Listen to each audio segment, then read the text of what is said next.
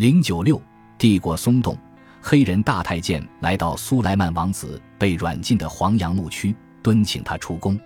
王子认为他将被处死，起初怕得要命，不肯出来。陛下，我的苏丹，不要害怕，我对真主发誓，我不会害您的。满朝大臣、宗教学者与军队将领已经推举您为苏丹，正等着您驾临。我们都听候您的差遣。心神犹未定，王子隐气答道：“如果消灭我的命令已经下达，请告诉我。”好让我在死前可以按照规矩做完礼拜。我已经被软禁了四十年，从孩提时就开始了。与其每日死千回，我宁可立刻就此死去。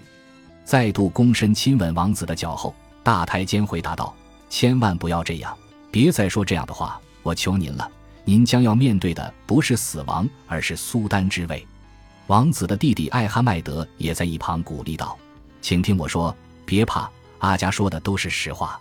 听了这话，王子走了出来。由于他只穿了一件红色缎袍，足踏一双笨重的短马靴，阿加带来了一套自己的袍子。这是一件香黑貂皮的深蓝褐色的丝绒长袍。阿加将它披在王子的缎袍外，然后躬身向王子伸手，毕恭毕敬地将他引至内宫的吉兆殿，让他坐在水池边的宝座上。内宫的持剑者与侍者上前。随同他走向觐见大殿，王子问道：“你们是要到尸房去给我蒙上头，在那里处决我吗？”“啊，我的主人。”持剑者回答道。“您怎么会这样想呢？快别这么说！你要知道，您离开是为了登上苏丹的宝座。您看，您的仆人白人大太监，还有皇家传讯员正从内宫赶来见您呢。”白人大太监向苏莱曼致意，伸出手挽着王子的左臂。一路将他护送至觐见大殿，安顿在皇座上。按照古老的习惯，先知优素福神圣的头巾被从皇家宝库中请了出来，裹到了王子的头上，并施以三只镶有珠宝的垂羽。此时，太阳的高度仅仅有一点五毛，时间是三点钟。苏莱曼王子登上了苏丹之位。第一个宣誓效忠的是圣意登记官，接着是大维齐尔代理人。大法官卢米利亚与阿纳多卢的首席法官，然后是教长与许多宗教学者，还有民兵、苏丹兵团及叛军的高阶军官，以及皇家门卫长、皇家掌评官，全都向苏丹效忠。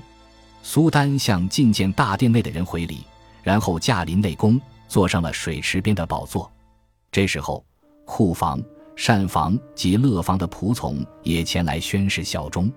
黑人大太监阿里阿加带着一份诏令进来，诏令要求拘禁新任苏丹的兄弟艾哈迈德可汗、被废黜的苏丹以及两位王子穆斯塔法克汗及艾哈迈德可汗三人，随后被带上来扣留在黄杨牧区。这份诏令对宫内的人和城内居民来说是个秘密，但他被交到苏丹穆罕默德手上。他说：“谨遵真主所愿。”被囚禁后，我等就将被处决了吗？阿加回道：“快别这样说，陛下，愿这天永远不会降临。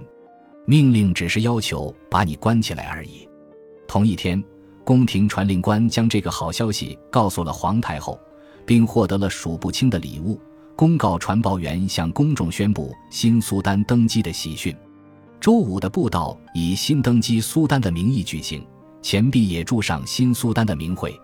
穆罕默德四世与他的儿子在托普卡帕宫中度过的日子并不多，在他统治的大部分时期，他的宫廷都在埃迪尔内，即使是在伊斯坦布尔，他也多半喜欢野游于皇家庭园中的行宫，不喜欢沉闷的托普卡帕宫。然而，在他被废除后，穆罕默德一定获准离开伊斯坦布尔，因为他在1692年始于埃迪尔内。被葬在他母亲图尔汉苏丹的陵墓中，就在伊斯坦布尔商业区图尔汉清真寺附近。穆罕默德被废除，符合叛军的要求。侄子奥斯曼帕夏与他的民兵仍然留在城外，大维齐尔则在苏丹兵团及派往前线的督军的陪同下进入伊斯坦布尔。然而，十一月十四日，禁卫军及其兵团分别在练兵场及古罗马竞技场集合。又提出了新的要求，呼吁当局交出逃亡越狱与色雷斯的恰塔尔贾被捕入狱的雷杰卜帕夏。四天后，当局决定支付之前拖欠的九个月的薪水，希望这能说服他们回到军营。但在骑兵们领取欠薪的时候，禁卫军练兵场那边传来消息，说禁卫军拒绝接受欠薪，除非新苏丹按照传统给他们额外赏赐。结果骑兵也加入了抗议。没多久，全城陷入混乱，手头既没有现金，又急于结束乱局，束手无策的当局被迫赐给乱军领袖他们想要的包税权。侄子奥斯曼被任命为卢米利亚省总督。这总算打消了他进城的念头。浅肤色的斯库穆罕默德帕夏估计，军队为数至少九万，其中禁卫军七万人，苏丹骑兵约五千人。支付这些军队所取的赏赐所需的钱，则是从东部各省搜刮来的。雷杰卜帕夏也被处死，但这一切似乎仍安抚不了军队。在被从宫内软禁处带出来二十天后，苏丹苏莱曼二世身佩长剑。参加了爱与普已经成为传统的仪式，然后经由伊斯坦布尔的埃迪尔内门进入城中，这象征他正式拥有了奥斯曼帝国。叛乱仍在继续，大维齐尔西亚五使下令罢免禁卫军总司令，任命新人接替，但叛军首领被谋杀的消息传来，进一步刺激了禁卫军与骑兵，于是他们展开报复，刺杀了新任总司令。他们知道大维齐尔无法采取任何大胆措施，想找另一个替罪羔羊来发泄自己的不满。这一次，他们锁定的目标是智慧的穆斯塔法帕夏。他们指责他企图进行整顿，恢复秩序。西亚乌什最终同意把自己的代理人遣去守卫达达尼尔。叛军试图迫使教长柔皮匠之子穆罕默德埃芬迪颁发教育，同意处决智慧的穆斯塔法。但他们失败了，叛军便设法使教长被解职。新任命的教长艾斯赛义德费伊祖拉埃芬迪为先知的后裔，凡成埃芬迪的弟子。此人善于钻营，迅速进入宗教高层。漫长而又危险的军事叛变达到了高潮。在大维齐尔西亚乌什帕夏与费伊祖拉埃芬迪及其他人在西亚乌什的官邸开会时。叛军与一群希望通过暴乱与抢劫获利的暴民包围了这里，砸墙开枪。费伊祖拉觉得大事不妙，揣着大维齐尔的官印偷溜出来，将他交给了叛军首领。几个小时之后，暴民冲进年迈的大维齐尔的官邸，眼见暴民要进入内室，他自己也可能躲不过他们的愤怒。西亚乌什大怒，极力设法挡住通往内室的门户，却被当场杀害。暴民无所不抢，连内侍的妇人都被当作战利品一同劫走。对于这场动乱，伊斯坦布尔的人民反应不一。在酒巴扎一家商店遭到洗劫后，其他商人纷纷关上店门。当一名店主用杆子举起一块白布，号召所有真正的穆斯林聚集起来时，谣言马上传遍城里及郊区，说先知的圣旗已经被带出皇宫。渐渐的。人群开始在托普卡帕宫聚集，圣旗在宫墙上飘扬。人民呼吁结束叛军制造的无政府状态。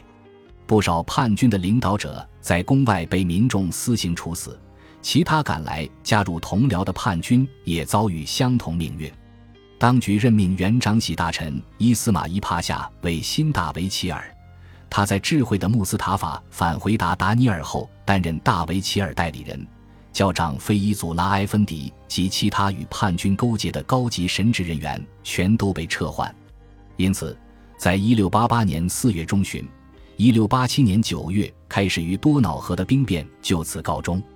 1687年11月，叛军曾进入伊斯坦布尔城内，在长达五个月的恐怖统治后，新苏丹登基，公共秩序终于恢复。